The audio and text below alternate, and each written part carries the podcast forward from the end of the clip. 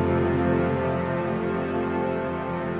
Ya en programas anteriores de Casado con el Cine, Mar nos habló de que Netflix estaba preparando Jupiter's Legacy. Bueno, aquí en el anterior programa ya Laura, filóloga, ya nos echó la bronca por las pronunciaciones, pero bueno, yo hago lo que puedo. La serie está basada en cómics de Mark Millar y está creada por Steven The Knight. Es que también me ponen unos nombres los creadores que madre mía. Se estrenó hace unos días y he podido ver ya su primera temporada y quería empezar contándoos mis impresiones sobre ella. ¿Qué tal Mar? ¿Qué tal Pablo? ¿Qué tal? Muy buenas, Iker. Hola Iker, ¿qué tal? El piloto promete, cuando, cuando lo ves dices, bueno, aquí hay una trama superheroica que puede ser un poquito más profunda, tratando temas como la paternidad, que parece que va a estar bien desarrollado y además tiene una escena de lucha muy chula, muy, muy lograda, pero a partir de ahí eh, se va desinflando, va perdiendo algo que para mí es muy importante y es que tenga alma propia, que sea reconocible. Es cierto que tiene 8 capítulos de alrededor de 45 minutos, hacen algo interesante que ya hemos hablado anteriormente y es la duración de los capítulos va fluctuando dependiendo de lo que quieren contar, que eso sí que me parece muy interesante. Hay capítulos que requieren una hora y capítulos que en 35 minutos ya has contado lo que quieres contar y esto sí que me parece muy positivo. Lo que más falla es que van mezclando pasado y presente y lo hacen tan abruptamente que consiguen que ninguna de las dos tramas y momentos te interesen todo lo que podrían hacerlo dándole un poquito más de continuidad. Sí que hay diálogos buenos, hay eh, escenas de acción que están muy logradas, pero a pesar de ser entretenida, todo el rato la sensación es que hay un material muy bueno de base, pero que no se ha tratado de la mejor manera posible. La verdad que, una lástima porque sí que prometía al principio, pero bueno, yo estoy contento porque esto significa que el programa está funcionando y que yo estoy atento a los estrenos de los que me vais hablando y le echo caso a Mar. Así que a ver qué, qué nos traéis hoy y si me lo voy apuntando en el caldero. Pues eh, yo voy a seguir hablando de momento de, por lo menos de un director que se ha puesto al frente de largometrajes sobre superhéroes, y es Zack Snyder. Después de la Liga de la Justicia que tanto hemos hablado de ella para HBO, ahora está a punto de estrenarse El Ejército de los Muertos, que la dirige él, y es esta vez para Netflix. Y va a convertirse en el primer blockbuster que se va, a estrenar antes de hacerlo la plataforma, va a estar en los cines. En Netflix a partir del 21 de mayo y en los cines a partir del 14 de mayo. Es algo similar a lo que hizo con El Irlandés, que seguro que eh, lo recordáis, mm. ya lo hizo Netflix, con esa película tan maravillosa, a mí me, gustó muchísimo, con Robert De Niro, Al Pacino, Joe Pesci y, demás. Tenemos aquí un argumento muy de, de, Zack Snyder, yo creo, de unos mercenarios que quieren perpetrar el, atraco más grande de la historia en Las Vegas unos días después de un apocalipsis zombie. O sea que, bueno, ahí lo dejo para, para quien pueda interesar. Sí, se, parece bastante, de hecho, el argumento al irlandés. ¿eh? Sí, sí muy similar. Sí.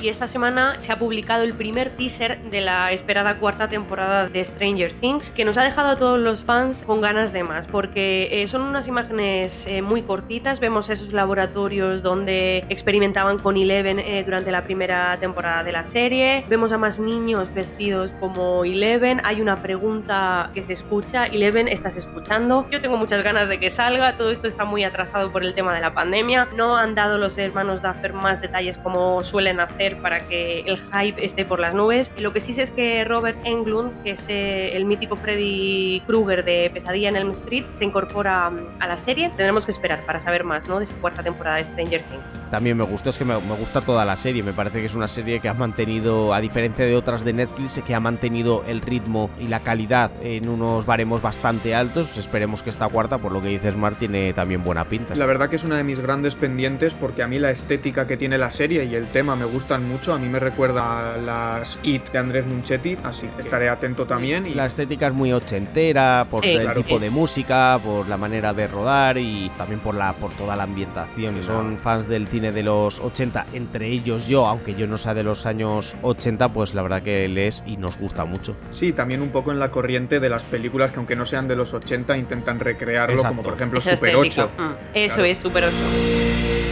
Y termino con una noticia que va para los niños de los 90 eh, a modo de revival y de remember porque eh, parece ser que las Spice Girls están negociando hacer una secuela de su famosísima película Spice World eh, para el año que viene que se cumple el 25 aniversario de su lanzamiento y que se cumplen ya 10 años desde que las Spice Girls se volvieran a juntar para cantar en, en esas Olimpiadas de Londres. Entonces sé que para muchos nostálgicos esto será una buena noticia. Yo sé que vosotros no sois muy de Spice Girls. Pues seguro que esto lo hacen para, para recaudar dinero, como no han podido dar tampoco, bueno, para una vuelta. Eh, ¿Se sabe si va a ser con Victoria Beckham o ya, o ya no? Es que yo en ese tema me quedé un poco anticuado porque eh, creo que ya no, las últimas veces ya no estaba implicada en los proyectos de, reencuentro del grupo, así que... Es verdad que ella se ha querido distanciar un poco de, esa parte, se ha querido centrar más en su nueva faceta de, diseñadora, pero eh, al parecer en esas negociaciones están todas. Ya no sé si se caerá finalmente alguna. Ya que por el copyright no podemos poner música de ellas, Pablo, ¿nos podrías cantar algo? No. Joder, qué pena.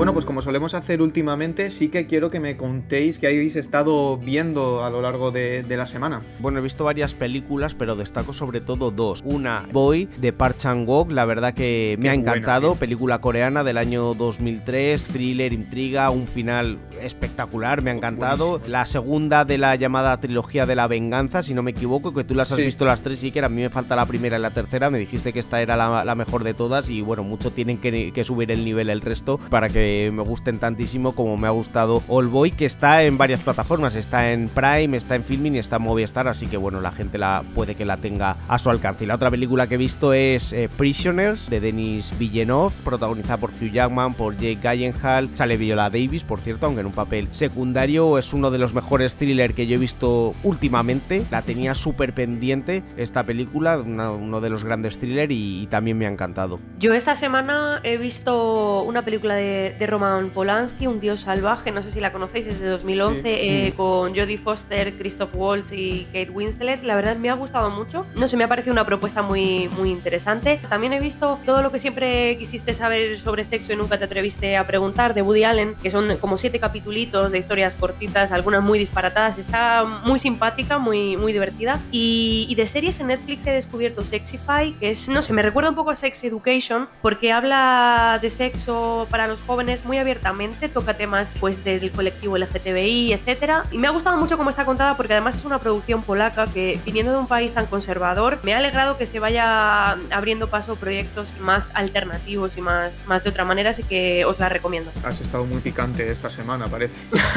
yo, yo también, la verdad es que he tenido una semana muy buena en cuanto a cine porque he podido ir a las salas a ver El Señor de los Anillos, La Comunidad del Anillo, que es una experiencia que le recomiendo a todo el mundo de, después de 20 años pueda volver a ver la película en las salas, encima en un momento tan complicado como este, me parece increíble. Y también he visto Love, Death and Robots, la, antología de animación que tiene todo tipo de estilos, en sus 18 capítulos creo que son, y además me he puesto las pilas porque este viernes se estrena su segunda temporada, que también tengo muchas ganas de ver porque, como os digo, me ha gustado muchísimo. Y hablando de estrenos, también eh, se estrena este 10 de mayo, lunes, nueva temporada de Los Hombres de Paco. Y si os animáis, pues más adelante hablamos sobre ello porque la serie da para ello, porque tuvo muchos vaivenes, muchos sube y bajas y tuvo una última temporada muy loca que creo que me merece la pena comentarla.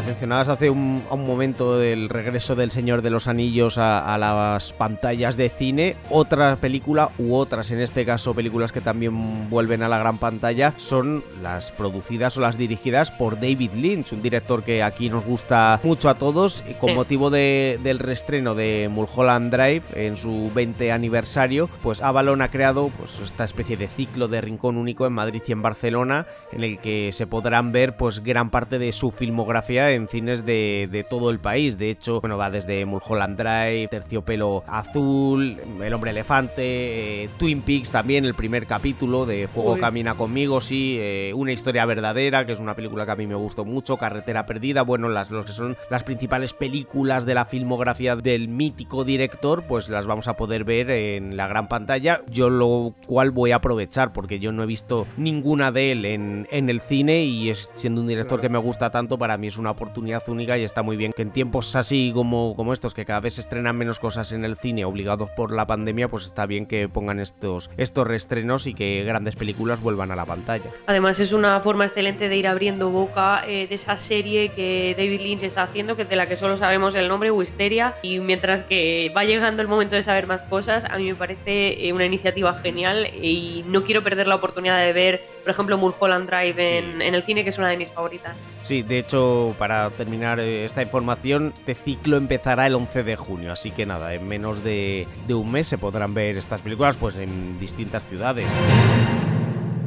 Y os traigo otra noticia de otro gran director como es Tim Burton. Esta semana ha salido publicado que quiere que Christina Ricci, la actriz, interprete a Morticia Adams en La familia Adams que está preparando Netflix. El director ya está haciendo pues la, la nueva serie sobre la familia Adams. Va a ser una ficción que se va a centrar fundamentalmente en el personaje de miércoles, que en las películas recordemos era el que interpretaba eh, la propia Christina Ricci. Bueno, los últimos rumores pues apuntan a que la actriz, a que Ricci, pues va a ser la que interprete en este caso a Morticia. No sé si habéis visto las películas de la familia Adams, a mí particularmente me gustan mucho, a ver, son lo que son, pero a mí Angelica, Houston, está muy bien en el papel de Morticia, la propia Cristina Ricci, el desaparecido por desgracia Raúl Julia también en el papel de Gómez. Y bueno, eh, muchas expectativas por ver lo que puede dar de sí esta serie de Tim Burton en, Netflix. Y por cierto, aprovecho para decir que, Burton también está trabajando en Beetlejuice 2, eh, la que sería bueno la secuela de la película de 1988 protagonizada por Michael Keaton y Gina Davis. Así que otra película que también me gusta para, para desconectar y que a ver cómo es esta segunda parte, esta secuela.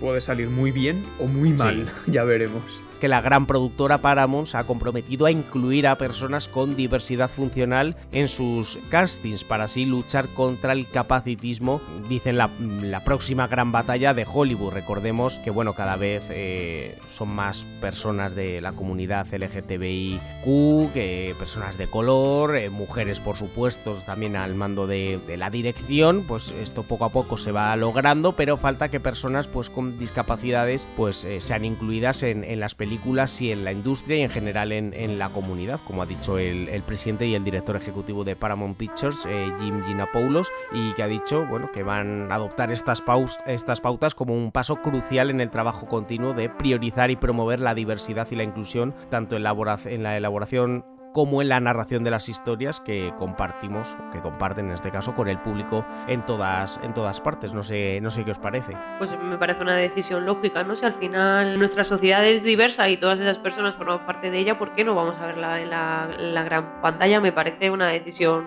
eh, lógica y, de la que tendrían muchos que, tomar ejemplo. Sí, además supone, según han, han dicho, el 20% de la población estadounidense. Estamos hablando que el 20% de una población tan grande grande, una quinta parte tenga problemas o con la, con la diversidad funcional, pues una cifra muy alta como para no verse representadas en, las películas cuando se suponen que las películas tienen que representar a todos, a todas las personas con sus capacidades o sin ellas de, de la sociedad. Sí, a mí me viene a la cabeza una película que se llama Yo también, que es española, que tiene a su actor principal, que es Pablo Pineda, que tiene síndrome de Down, pero tiene varias carreras y yo creo que sería un gran contador de, historias. Y sí que es verdad que, pues bueno, me parece una gran noticia dentro de todo lo que puede conllevar y, también, como siempre, lo que nos puede ofrecer a nosotros como espectadores, que me parece que es lo más importante, que podamos seguir consumiendo películas y series y que sean interesantes. Quien esté detrás, al final, eh, cuanto más amplio sea ese abanico, mucho mejor.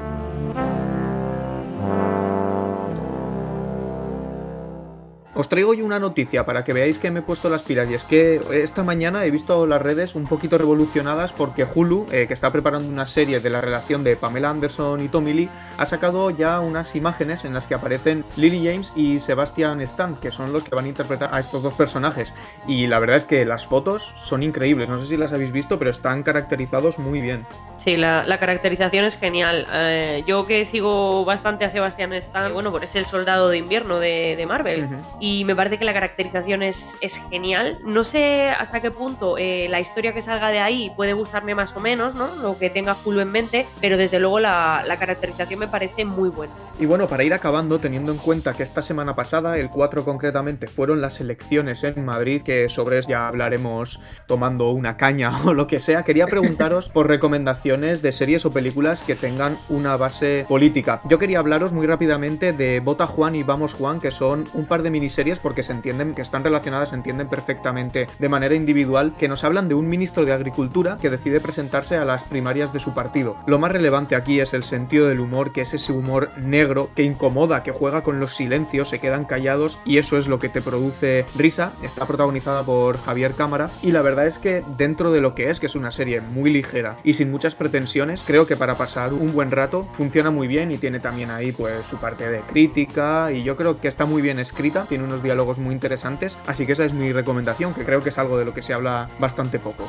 Pues mi recomendación respecto a la política en general, en este caso es con respecto a la política estadounidense y es por supuesto House of Cards, una de las mejores series por supuesto que se han hecho sobre, sobre política, pero hay otras también en sentido comedia VIP, protagonizada por Julie Dreyfus, la que encarna a Elaine en Seinfeld, es, y además de hecho la actriz se llevó muchísimos premios porque es, es en tono de comedia pero está muy bien tratada, hace de vicepresidenta de los Estados Unidos y luego un clásico de Aaron Sorkin como es el ala oeste de, la Casa Blanca que a mí me encanta. Designated Survivor, que está en Netflix, eh, creo recordar, es una serie también basada en política estadounidense que, bueno, está bastante bien, es, entretenida, engancha y quiero mencionar una peli, eh, El vicio del poder, creo que es, si no recuerdo mal, protagonizada por el camaleónico Christian Bale en el papel de Dick Cheney, que fue vicepresidente con George W. Bush, una película que me parece que está muy bien hecha y que refleja muy bien esos entresijos del poder, a veces en, manos equivocadas. Sí, además muy bien caracterizado Christian Bale en esa película. Yo la vi en el cine y además eh, es, rollo película, pero también mezclado con mucho documental, con muchos, con mucha imagen y muchos documentos de, aquel entonces. Es una película muy mm. interesante. Sí, la verdad es que la palabra que define a Bale es camaleónico. Mario lo ha dicho muy, muy bien. Para acabar de decir que, bueno, aunque todas estas cosas que hemos comentado hablan de los entresijos de la política, yo creo que El Gran Dictador de Chaplin también es una película muy política y creo que sí que merece una mención eh, en este espacio.